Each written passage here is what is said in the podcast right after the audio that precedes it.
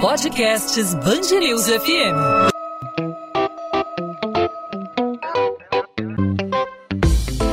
Dois às 20, com Maurício Bastos e Luana Bernardes.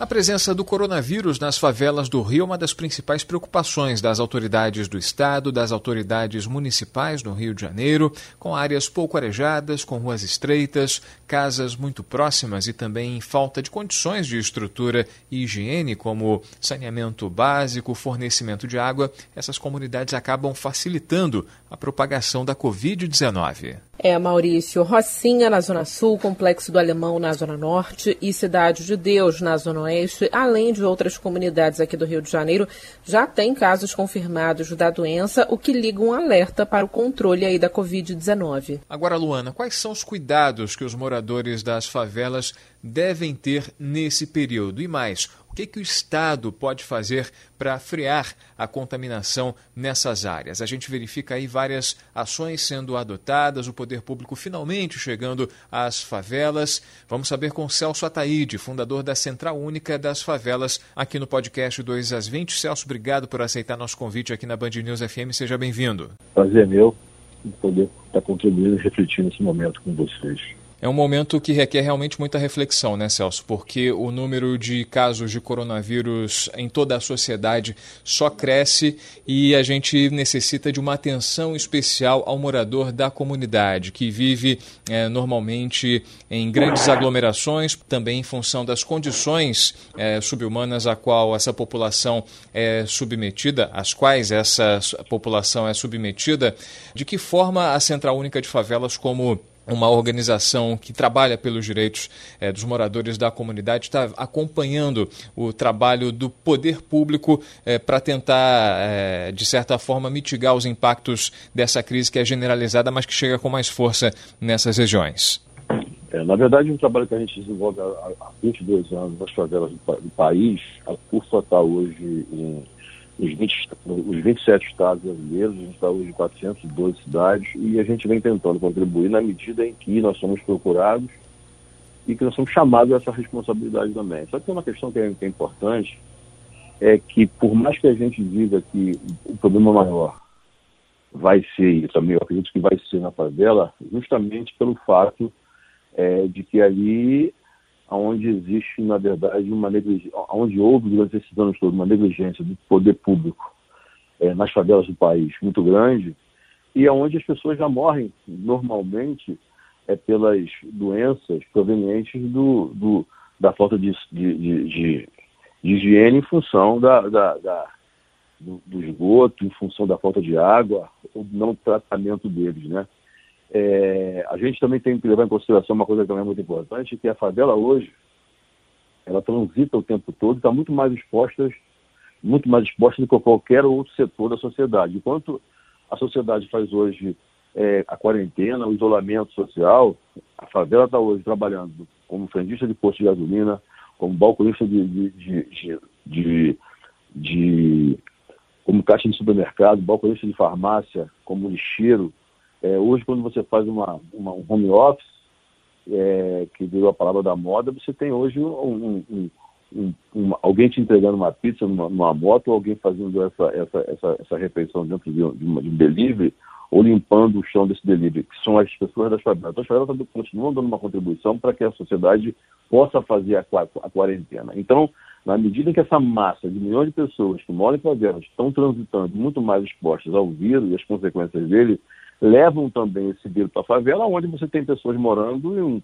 em três, é, num cômodo com, com, seis, sete pessoas. Então, par, mesmo que a outra parte da sociedade, da favela, estivesse fazendo a quarentena por opção, é, ela estava exposta na medida que tem parte dos seus pares circulando. Então, é, é importante ter informação, sim, mas é também é, importante a gente entender que 60% de quem mora em favela vem da economia formal.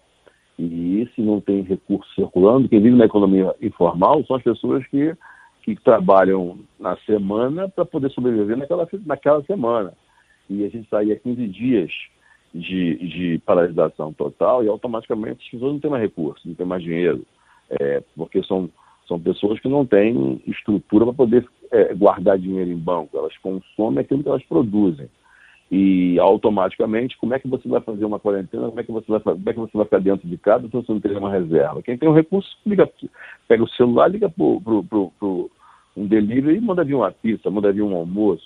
Mas quem não tem, tem que ficar circulando ou recebendo algum tipo de doação.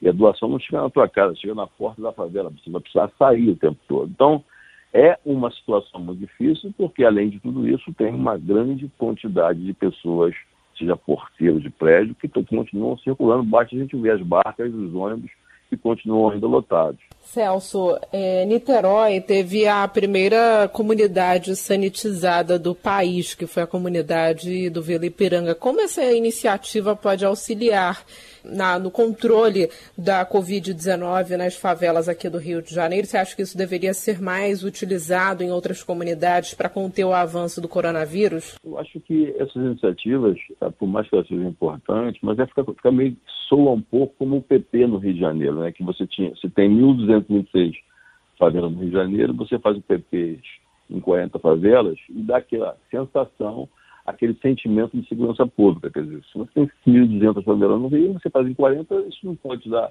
Isso não, isso não é um, um programa de segurança pública. Então, não que não seja importante ser feito, mas não, não pode ser uma coisa pontual em que a gente vai finalizar ou vai apontar aquela iniciativa como uma coisa que vai ser, que vai impactar de fato. O ideal é que fosse, na verdade, um programa que fosse acontecer num, num, num número significativo. Do contrário, a gente vai apontar como uma coisa que é importante ser feita, mas que não vai representar muito no todo. É, acho que, que, que, a gente tem, a gente, por mais que a gente sofra, a, a, a quantidade de pessoas que vão ser impactadas vai crescer, a gente vê aí números crescendo todos os dias. Vejo também a preocupação da sociedade hoje muito importante, porque eu vejo os empreendedores, a sociedade, todo mundo olhando para a favela, todo mundo já nos últimos 15 dias só se fala nisso, só se olha só para esse território como um território que precisa ser ajudado e acho também, porque na medida que você tem uma população de baixa renda que em sua grande maioria é autônoma e que, e que uma outra parte que não é autônoma, mas também está em casa, muitas delas por terem um emprego muito ainda é, é, é sem tanta expressão acaba, na verdade, sendo dispensado dos, dos, seus trabalhos, etc., é natural que você vai ter aí uma, uma, uma, uma massa sem nenhuma alternativa. E, quando, e a pior coisa que pode acontecer com uma sociedade é a maior crise, né? Que pode acontecer com uma sociedade é uma crise de expectativa, é, de perspectiva. Quer dizer, quando você. O, o, o país só consegue represar esses territórios, só consegue é, manter esses territórios apartados, como fez né, é, ao longo de toda a história, é, a gente tem hoje, a gente fala hoje de isolamento social, mas a, a favela vive no isolamento de direitos e social a vida inteira. Então a gente só consegue, na verdade, permitir que as pessoas continuem ali porque elas continuam sonhando, porque elas, elas aceitam é, é, é serem apartadas, elas, elas aceitam serem, serem controladas é, porque elas continuam sonhando. Então a maior crise que pode existir é a crise de, de perspectiva quando você não tem mais nenhuma perspectiva, só resta, na verdade, a, a, o caos, só resta, na verdade, a, a, enfim, o caos, o caos social, que é, que é, tudo que ninguém quer. E é uma prova de que, mais uma vez, a favela continua é, é, organizada, continua contribuindo, é que não houve nenhuma baderna, as pessoas continuam ainda percebendo essa sinalização da sociedade, seja com uma movimentação é, de, de empresários, de produtores, levando alimento, levando água. Você vê uma grande movimentação, isso é muito louvável. É, e a não está percebendo isso, está percebendo uma solidariedade é, em sua direção, o que faz com que a gente consiga diminuir a tensão. É, o próprio governo, quando ele sinaliza com 600 reais, para mim o, número mais adequado seria de 100 reais, e, rápido, e agir rápido, é, é, é, quando esse recurso entra também, são sinais, não é solução é, é, é, mas são sinais. Até porque o ideal é que a gente não precisasse viver numa situação e que precisasse dar dinheiro para ninguém. Ninguém tivesse uma, uma sociedade mais, mais justa, mais equilibrada e que a gente não tivesse nem favela no país. Mas que essas pessoas tivessem hoje algum recurso em casa por não serem tão miseráveis a ponto de, de conseguir sobreviver numa quarentena um tempo maior. Então, é, é não, é, não é para ninguém uma felicidade saber que a gente é obrigado a ficar pensando num número tão expressivo de pessoas. Mas eu espero, inclusive, que quando passar esse momento, que essa solidariedade continue e que a gente passe a, a saber que a gente pode passar por outros momentos tensos e que a gente não precisa mais olhar para essas pessoas de maneira especial, porque as pessoas elas precisam migrar para um outro patamar social na medida que a gente possa equilibrar mais as relações. Mas eu acho que o poder público ele tem feito é, parte, uma, uma, um percentual da parte dele, mas o que eu mais vejo, na verdade, é o poder público perdido, sem saber muito o que fazer. Tá certo, Celso Ataíde, fundador da Central Única de Favelas, explicando aí, né, as dificuldades das comunidades aqui do Rio de Janeiro, não só do Rio de Janeiro, mas de várias partes do país no enfrentamento da Covid-19. Celso, obrigada pela participação aqui no podcast 2 às 20. Eu que agradeço a, a contribuição, agradeço também a preocupação de vocês, de todos os ouvintes, e até pouco tempo a favela ela, ela consumia 119 bilhões é, por ano, que é o que, é o que equivale à economia e, a, e, a, e o consumo da Bolívia e Venezuela somados. Então, as favelas brasileiras consumem porque produziam até 15 dias atrás, 20 dias atrás, é, é, 119 bilhões por ano. É, então, é importante nesse momento, essa grande movimentação, o Estado precisa olhar para isso, inclusive, porque ou a gente divide a riqueza que a favela produziu até aqui, ou somos obrigados a dividir as consequências da tragédia e da miséria que a elite concentrou esses anos todos. Então, acho que é um momento de reflexão, mas depois que a gente passar, que a gente percorrer esse caminho, eu acho que tem que tomar, tomar outra decisão. Não precisa existir pessoas miseráveis nesse país, uma vez que existe uma concentração absurda. É isso, obrigado pela participação também. É isso, Celso. Está dado o recado. Celso Ataíde, fundador da CUFA, Central Única das Favelas, conversando com a gente aqui no podcast 2 às 20 na Band News FM. Um abraço, Celso. Outro querido, um abraço. 2 às 20, com Maurício Bastos e Luana Bernardes. Mais 16 mortes são confirmadas pela Covid-19 no Rio de Janeiro. Segundo os dados divulgados pela Secretaria de Estado de Saúde nesta quinta-feira, o número saltou de 106 para 122. A pasta investiga 98 mortes. O último boletim também registra 2.216 casos confirmados. Nesta quarta, eram 1938. Mais de 70 anos depois de servir como enfermeira na Segunda Guerra Mundial, a italiana Giuseppina Nerose de Souza recebe alta após ser internada com a Covid-19. Ela estava no Hospital Universitário Pedro Ernesto e deixou a unidade de saúde da Zona Norte do Rio aplaudida de pé por médicos e enfermeiros. Está prevista para maio a reabertura de um dos hotéis mais famosos do mundo. Depois de uma sequência de cancelamentos devido à pandemia da Covid-19, o Copacabana Palace encerrou temporariamente as atividades. Com quase um século de existência, essa é a primeira vez em quase 97 anos que o espaço fecha as portas. A previsão de ocupação para março era de 70% e o período encerrou em 36%. O Superior Tribunal de Justiça afasta o desembargador Ciro Darlan temporariamente de suas funções no Tribunal de Justiça do Rio. O magistrado é acusado de integrar uma organização criminosa que comercializaria decisões judiciais.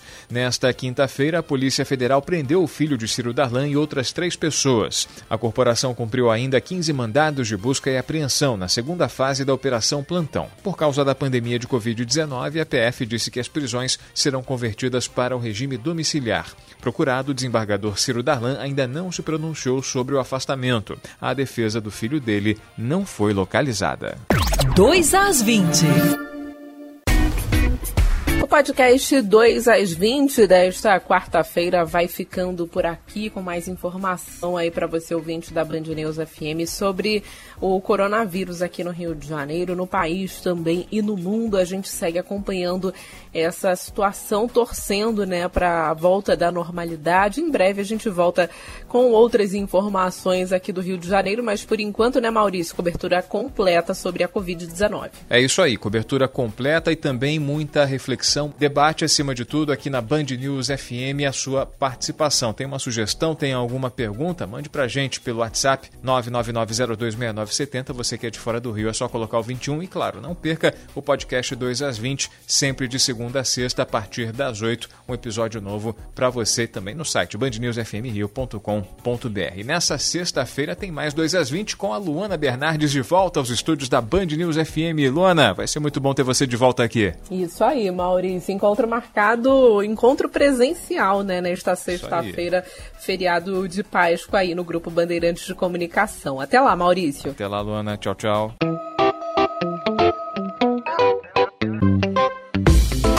Dois às 20, com Maurício Bastos e Luana Bernardes.